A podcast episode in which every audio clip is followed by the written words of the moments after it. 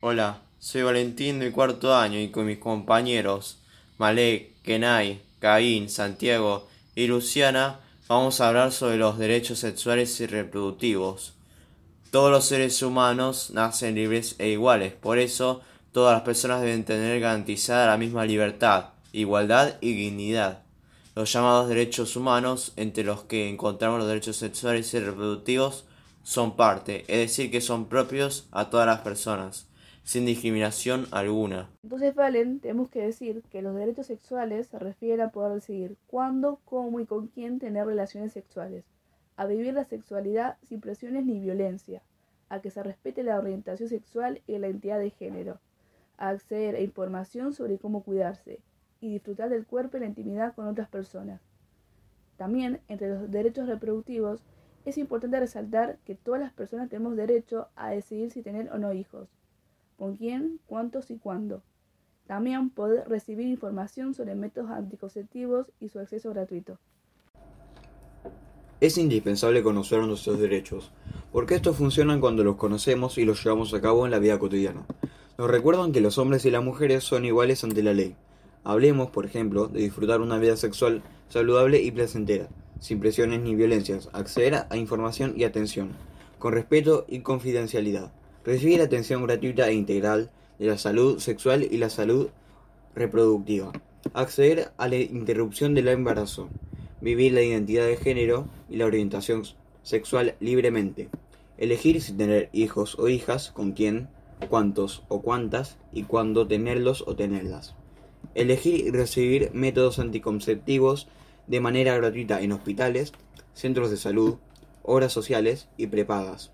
Acceder a tratamientos de reproducción médicamente asistida. Acceder a los tratamientos para la modificación corporal del cuerpo a la ley de identidad de género.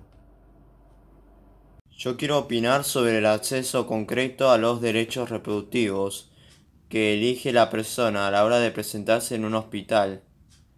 O sea, que todas las leyes y campañas se cumplan y ejecuten sin distinción socioeconómica, porque mucho se habla a veces y poco se cumple. Considerando que podemos elegir y recibir métodos anticonceptivos, es importante saber cuáles son ellos y saber que desde los 13 años, de acuerdo al Código Civil y Comercial, se puede acceder en forma autónoma a todos los métodos anticonceptivos reversibles. Dentro de los anticonceptivos, puede que algunos no conozcan qué es el DIU. Sus siglas significan dispositivo intrauterino. Es una pequeña pieza de plástico flexible en forma de T que se inserta en el útero. Y con respecto a la anticoncepción quirúrgica, que incluye la ligadura tubaria, se realiza a través de una cirugía en las trompas uterinas. Y es importante saber que después de la ligadura se sigue ovulando y menstruando como siempre y el placer sexual no cambia. Y la vasectomía que nos corresponde a los hombres es una cirugía sencilla donde se corta o bloquea los conductos deferentes del escroto para que los espermatozoides no puedan salir del cuerpo. Esta técnica de microcirugía alcanza el 80% de éxito y puede considerarse el mejor anticonceptivo actual, por su nivel de seguridad, simplicidad y reversibilidad. También se conocen los preservativos, las pastillas que es un tipo de medicamento con hormonas y se debe tomar una cada día para que sea efectiva, y los inyectables que contienen hormonas que evitan la ovulación.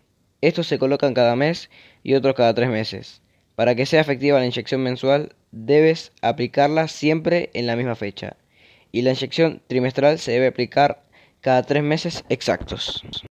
Para mí, la vasectomía no es un mal anticonceptivo si bien tiene un 80% de efectividad, lo mejor siempre va a ser el preservativo, que si te lo pones bien y utilizas de manera correcta y te fijas la fecha de vencimiento, no tendría por qué fallar, ya que tiene un 98% de efectividad. Sí, en Argentina la ley 25.130 establece que a partir de la mayoría de edad podéis acceder gratis y de manera autónoma a la anticoncepción quirúrgica, ligora tubaria y vasectomía. El Código Civil reconoce que desde los 16 años puedes tomarte de manera autónoma todas las decisiones sobre el cuidado de tu cuerpo. Solo es requisito dejar constancia por escrito de tu decisión después de recibir información completa y comprensible. Y no menos importante es la Ley 25.673 que establece la creación del Programa Nacional de Salud Sexual y Curación Responsable, con el concepto de garantizar los derechos sexuales y derechos reproductivos de toda la población y disminuir las desigualdades.